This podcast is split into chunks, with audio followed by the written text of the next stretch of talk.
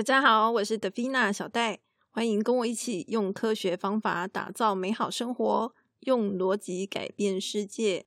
最近有一个社群媒体叫做 Clubhouse 很红，不知道大家有没有听过？那么简单说呢，它就是一个让大家可以在上面用语音聊天的一种社群媒体。不过它目前只有开放 iOS，然后是一个邀请制的状态。我不知道说大家会想要跟小戴聊天吗？我觉得它一个不错的地方是说，在上面的东西是不会录音存档的，所以呢，也许如果小戴在上面跟大家聊天的话，我就可以分享一些比较不太方便在 Podcast 上面分享的东西，好，比如说，诶，我自己公司内的一些状况啊，等等。那么，其实对我来说啦，就是我很早以前就有在用语音软体了。毕竟，这个有在玩游戏的人就会知道，说打电动的时候要跟队友沟通，其实用语音是比较方便的。所以对我来说，用语音聊天这件事情并不会太陌生。只是说，像这个 Clubhouse 啊，它是一个比较适合有主题式的聊天啦，比较不像我们以前玩游戏，可能就是一个房间开着，然后朋友就挂在上面这样子，这感觉是不太一样的。所以说，如果大家有想要跟小戴聊什么样主题的内容的话，也许呢可以留个言告诉小戴。那将来有机会的话，我们可以开个房间来聊天这样子。不过我会希望说，就是可以等到全面开放之后再来做这件事情，因为目前现在就是只有 iOS 的用户可以使用嘛。那像我们这种拿 Android 手机的人就很可怜。我是觉得这样子好像有点不太公平。然后我自己是因为有 iPad，所以我还是可以加入。可是就是非常的不方便。那我想我可以先收集就是大家的想法，好，请大家留言告诉我，然后也许我们就是可以针对大家比较感兴趣的主题来聊天，这样子彼此可以分享一些大家的经验。我觉得就是除了小戴自己的经验之外，可能也会想要听听其他人的经验吧。就是也许大家可以互相分享一下，我觉得这是一个不错的想法。毕竟，这个批判思考从来就不是一件非常令人愉快的事情。那如果可以透过这样的一个平台，然后大家彼此聊聊天，互相扶持、安慰一下，我觉得应该也是个还蛮不错的选择。那么呢，我们就开始来今天的主题吧。自从这个第一季第三集，我跟大家聊到这个关于批判思考对于 EQ 的帮助之后，我就再也没有聊过任何关于情绪管理的话题了。因为呢，我觉得这个话题算是一个比较进阶一点的东西。原则上，应该是你对于批判思考有一些了解之后，甚至呢有一些实做之后，你再回头来看情绪管理，可能会比较容易理解为什么我会认为这两个东西是有关系的。不过呢，因为刚好上一集我跟大家聊到说，我以前脾气真的非常非常的差，所以我就想说，那大家应该会很好奇说，诶。为什么我现在会变成这样？就是我到底是怎么样控制自己情绪的？所以我想说，应该是差不多可以开始来陆陆续续分享关于情绪管理这个主题的内容了。那么，情绪管理通常我们在讲的处理都是要处理负面的情绪嘛？然后根据我的观察啦，负面情绪这个东西啊，我们可以简单的把它做一个区分。首先就是强度的部分。好，就是我今天是一点点生气，还是非常的生气，这个强度是不一样的。然后再来的话呢，就是它维持的时间长短，它是哈，我突然很生气一下，但是我很快就消气了，还是说我操气气气气气，我气了三天，好，那那这个时间长度就不一样嘛。好，所以我们可以简单分成这个强度跟时间长短这两个面向来看。那因为有两个面向嘛，所以它就会变成有四种可能性。那么通常呢，我是觉得啦，就是那种很强烈的情绪啊，是不会维持太久的啊。因为其实情绪这个东西，当你很强烈的时候，是很很累的一件事情，它会消耗你很多能量。所以原则上，我们通常是不会嗯，在一个很强烈的情绪下维持太久。可是当然，凡事都有例外嘛。比如说像忧郁症，它就是可能是一个呃，我一直都很忧郁的一个情况，所以这种情况就是要看医生。也就是说呢，我不会跟大家讨论怎么样去处理这种嗯强情绪，然后是维持很长的一段时间的这种类型。基本上，我觉得我是没有办法处理的哈。然后最好是可以配合药物治疗，我相信这样是比较好的。所以我不会跟大家讨论这个部分。因为那就不是我能够处理的范围嘛。这种时候就是请寻求专业，好吗？好，但是呢，我是可以跟大家分享，就是关于其他的面向的。那我今天呢，要跟大家分享是在于短时间的那种爆发性的情绪，因为呢，我以前说我脾气很糟嘛，然后最常出现的就是那种暴怒的状况，然后所以这种东西其实也是最难控的，对不对？因为你就是突发性的嘛，那这种时候该怎么样去处理？怎么样去把这个情绪荡下来？这件事情是很重要的，所以呢，就是来跟大家分享这个部分。那么呢，当我今天突然间有一个很强烈的情绪的时候，呃，我所做的策略其实非常的简单，就是呢，想办法让自己分心。也就是说，我现在超怒的啊，好，我一定是脑袋里面想的那件我很生气的事情，所以我才会觉得很生气嘛。所以我就要想办法让我的脑袋去分心，就是我的脑袋要想别的，不要去想这个我很生气的事情。好，就是 stop，你不要再想了。好，转移注意力去别的地方。那这样子呢，就可以让你的情绪降下来。像我最近啊，有遇到一个公司内的状况，就是呢，因为我是 PM 嘛，所以呢，我就要去跟工程师追踪进度这样。然后呢，有一位工程师，本来一个礼拜之前交办他的任务，然后呢，他当下哎，好像也就是有开始在进行，结果没想到一个礼拜之后，竟然什么都没有。这样子，他跟我说他没有空，然后我当时就觉得超怒的。什么叫做没有空？我真的是觉得我这快气昏了。但是因为这件事情是很重要的事情，好，就是对我长官来说是很重要的事情。只是工程师可能就没有感觉，就不要我跟啊呢。我虽然非常气，可是我真的已经没空生气了，我就只好赶快去想办法处理这件事情。就是呢，我在隔天跟长官报告进度之前呢，要赶快去找到一个可行的方案，这样子才能够给我的长官一个交代嘛。所以呢，当下我真的是超级生气的，气气气气气气到不行。可是呢，真的已经没空了，因为就是实在是太太突然、太紧急了，就是晴天霹雳的那种感觉。然后你就巴不得，有点像是火都要快要烧到你面前了，你怎么你还哪有时间生气？你就赶快逃啦！哦，类似这种感觉。所以呢，简单说啦，就是处理这个急性突然爆发的情绪的时候，基本的策略就是我要想办法去转移我的注意力。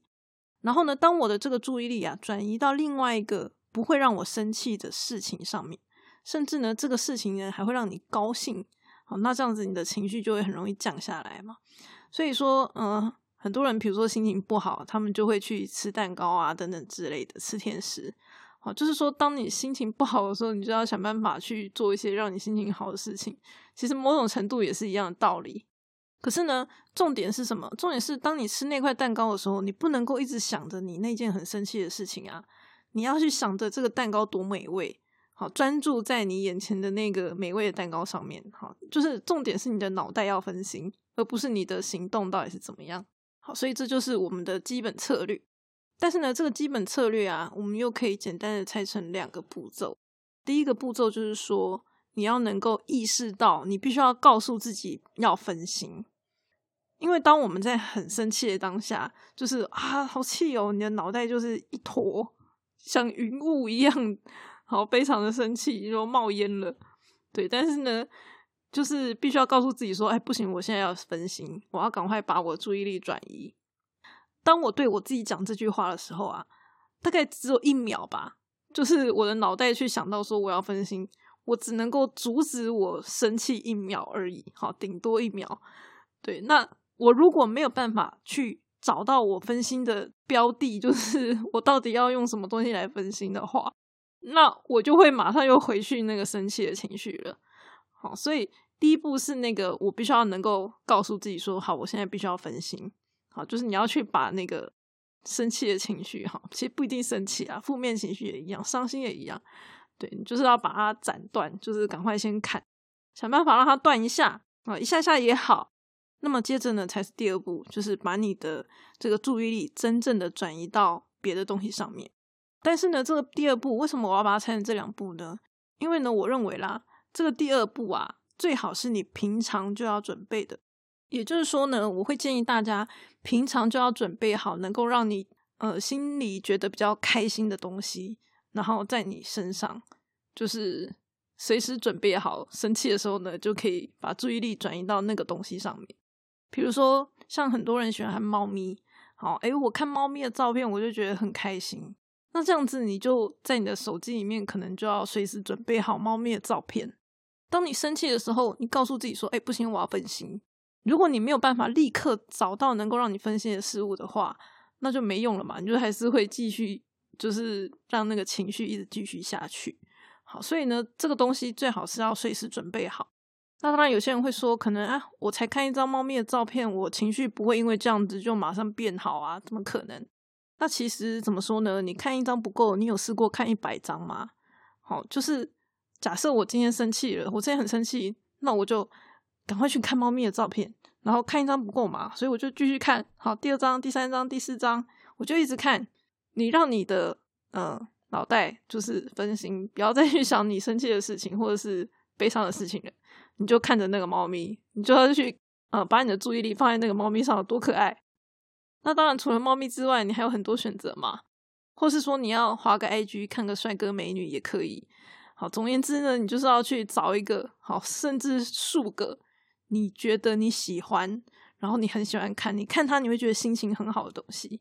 然后当你呃心情不好，不管你是生气、悲伤，各式各样的，你有这些负面或者是很急性的情绪的时候呢，你就去看这些东西。好，而且是很认真的看哦，就是不是说你一边看，然后脑袋一直想着你难过、生气的事情，这样是不行的。那有些人他们面对负面情绪的方式，可能就会用一些类似舒压玩具的东西。好像我以前那个小时候，我喜欢揍布娃娃，然后长大可能就摔枕头。不过我不会在别人面前做这种事情啊。好，所以就是你如果用什么舒压玩具，哈，缺点就是在于说。有时候呢，这个情绪哈，你真的不知道什么时候会来。那如果那个场合，比如说你在开会，或者是你今天是参加一个 party，就是一个大众的场合，然后你突然间情绪来了哈，比如说别人讲了什么话，导致你有一些情绪的时候，你就会很难在这些场合上面使用舒压玩具。所以呢，我会建议大家最好是可以找一些比较隐秘的方式来作为你分心的这个目标。那我跟大家分享我的方式，呃，基本上呢，我的这个情绪控制这件事情啊，当时真的是误打误撞发现的，好，可是呢，就是因为我觉得非常有用，所以呢，跟大家分享。在我以前念书的时候啊，很流行一种说法，就是每天起床的时候呢，就要说自己很聪明，好，就是大喊我很聪明，这样子，你就可以建立自己的自信心。好，当时是有这样子一个说法啦。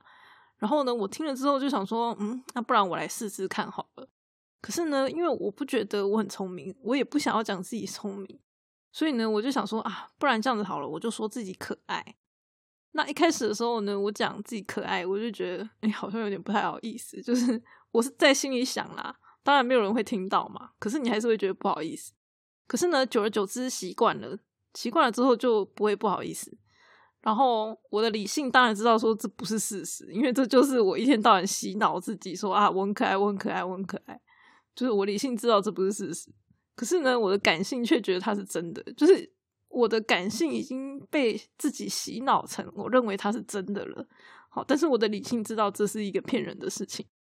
后来呢，就是变成说，当我心情不好、伤心难过，或者是我很生气的时候呢，我只要想到我自己很可爱，然后我就觉得很安慰。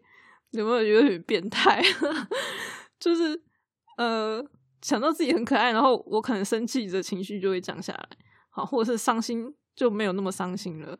那我后来就觉得说，其实这就跟大家看猫咪心情会变好是一样的，好，只是变成是说我是想到自己很可爱，然后呢，我就会觉得心情很好。就算呢，其实我知道这不是一个事实。那我当然也有想过说啊，这样子会不会太自恋呢？根本就是自我感觉良好嘛，对不对？我就叫大家不要自我感觉良好，然后我这个自我感觉超良好的这样子。可是后来我仔细想想，就是觉得说，呃，我觉得在这种时候，其实事实到底怎么就已经不重要了。因为呢，就是我是透过这样子的一个方法去控制我自己的情绪，也就是说，它其实是一个我控制情绪的手段。然后呢？我今天不讲这件事情，大家会知道吗？不会嘛？因为我并没有表现出来我很自恋的样子啊。就是我基本上对外表现，我不会表现出自己是一个自恋狂的样子，好，所以我不会去影响别人。好，那至于呢，呃，我的家人，好，基本上我在家里的时候呢，就会比较 整天耍白痴、装可爱的概念。对，那可是只要我的家人可以接受，好，我老公可以接受，那这样就好了嘛。好，虽然说这个曾经就是让他怀疑过，他到底是不是娶错老婆了这样。但久了习惯了，就是他大概知道我的个性了，那就也没有关系。那所以简单讲呢，我觉得其实并没有产生什么不好的影响。然后，而且我从这件事情上面得到了就是情绪控制这个非常重要的方法。对，那既然如此，我我为什么要去否定它呢？那我必须要跟大家补充的是说，其实这个东西呢，它是可以被心理学解释的。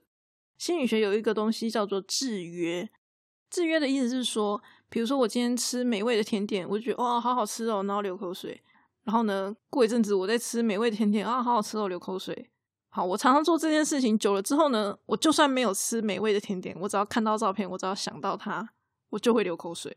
这个就叫做制约。好，所以说其实我是被我自己制约住了。就是说呢，我平常啊说自己很可爱的时候。那个时候啊，我一定是心情还不错的时候嘛，对不对？我不会在有情绪的时候，然后讲自己很可爱，谁那么神经病啊，对不对？所以说我很可爱等于心情好，久而久之之后，它就会变成一个制约。好，虽然这是一个完全没有逻辑的事情，好，我必须要强调，它是没有逻辑的，只是对我来说，我不需要它的逻辑，我只需要它的效果。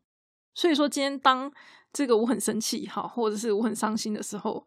我只要去想到，哎，我很可爱，那我的身体或是我的情绪，自然而然就会觉得，哎，那我既然很可爱，我接下来的情绪就要是心情好。虽然我在那边讲说这个我很可爱，大家可能觉得很瞎，可是如果大家把它换成这个猫奴闻猫，哦，会觉得心情好的这个概念，你就会知道了。哦，就是比如说我情绪不好，但是我闻猫，哎，心情好，它就变成是说闻猫心情好这个东西已经变成是你身体的一个公式。好，所以呢，你只要做这件事情，你心情就会好。那只是说，因为闻猫就是你哪里随时都有猫可以闻啊，对不对？尤其像工作场合。好，所以重点就是说，你找的那件事情最好是很容易取得的，然后隐匿性比较高的方式。好，所以说我只是在我心里想说我很可爱，我不需要跟人家讲。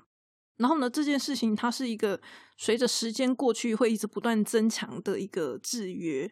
以我来说啦。我当初在做这件事情，到现在可能已经快要将近二十年了，所以对我来说，它就是一个超级强的制约。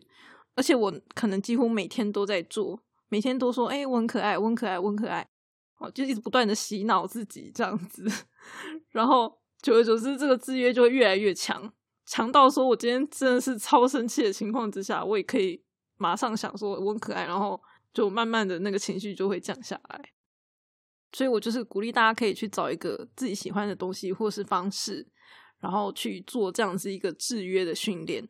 像我们有时候就会听到一些故事，就是故事里面的一些角色，他们会因为很思念一些嗯往生者之类的，就会带着他们的照片，然后呢常常哦悲伤的时候、难过的时候呢，就会看他那些照片，然后就会觉得很安慰。这样子，这其实也是一个类似的道理。就是看你要选择用什么样的方式去做制约的行为。那当然最常见的例子就是信仰嘛，就是说，诶，我信奉某一个宗教，然后呢，我可能相信这个神明，所以呢，我只要想到这个神明呢，我就会觉得啊，心里觉得很安详。好，想到神明，心里觉得很安详。